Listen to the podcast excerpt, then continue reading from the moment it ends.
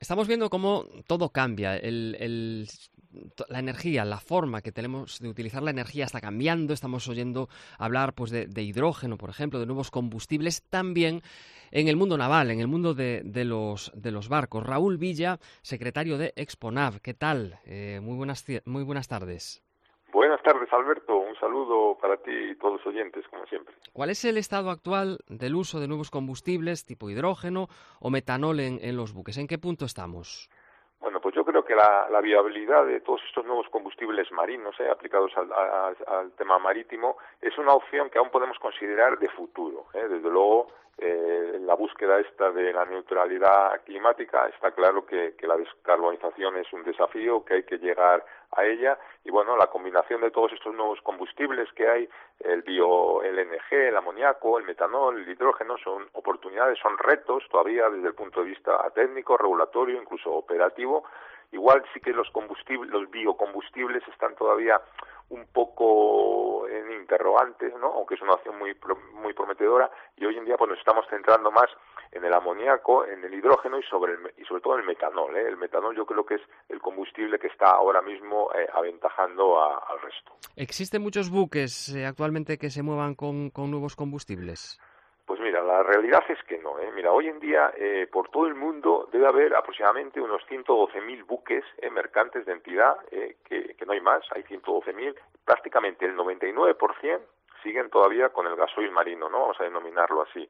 Entonces nos quedan un 1%, que son unos 1.300 barcos, en los cuales se podría decir que son barcos con emisiones bajas en CO2 pero de esos 1.300, 1.000 prácticamente son del LNG, con lo cual tenemos unos 300 barcos que podríamos considerar eh, de los nuevos combustibles, ¿no? Entonces ahí tendríamos los que llevan metanol, que hay igual unos 40 barcos, estarían alguno de hidrógeno, los pequeños eléctricos, de baterías, pero en general son barcos que podríamos decir que son prototipos, ¿no? Aquí en España hace poco pues ha entrado en funcionamiento un remolcador que se llama el Hidrotac 1, que, que lo construyó Armón, Armón Navia de Asturias, y bueno, pero puede almacenar solo 400 kilos de hidrógeno, que eso es como una tonelada, ¿no? Más o menos de combustible diésel. Eh.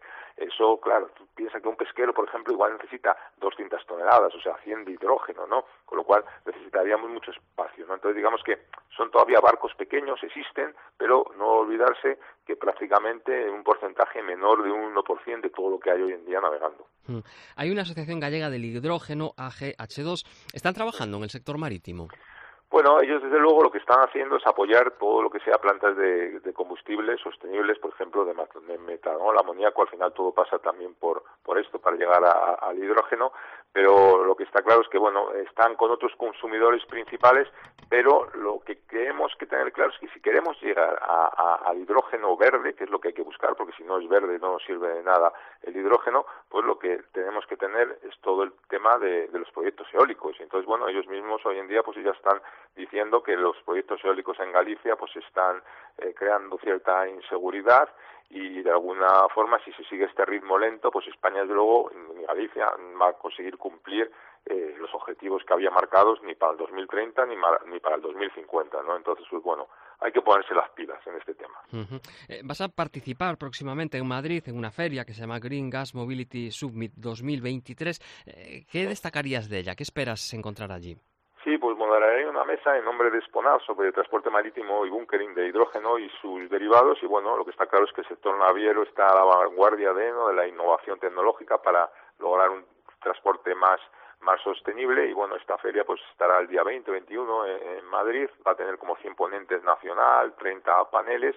Y bueno, yo en mi panel pues espero que, que conozcamos cuáles son los resultados de diferentes proyectos, en, por ejemplo el Hidromar, que analiza los principales parámetros de cadena logística del transporte marítimo de hidrógeno, o hay otro proyecto como el New Bunker, que es como un simulador conceptual de bunkering de combustibles alternativos.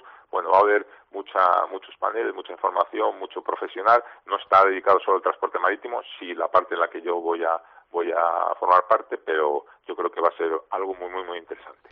Estaremos pendientes. Raúl Villa, muchas gracias. Buenas tardes. Nada, un saludo. Hasta la próxima.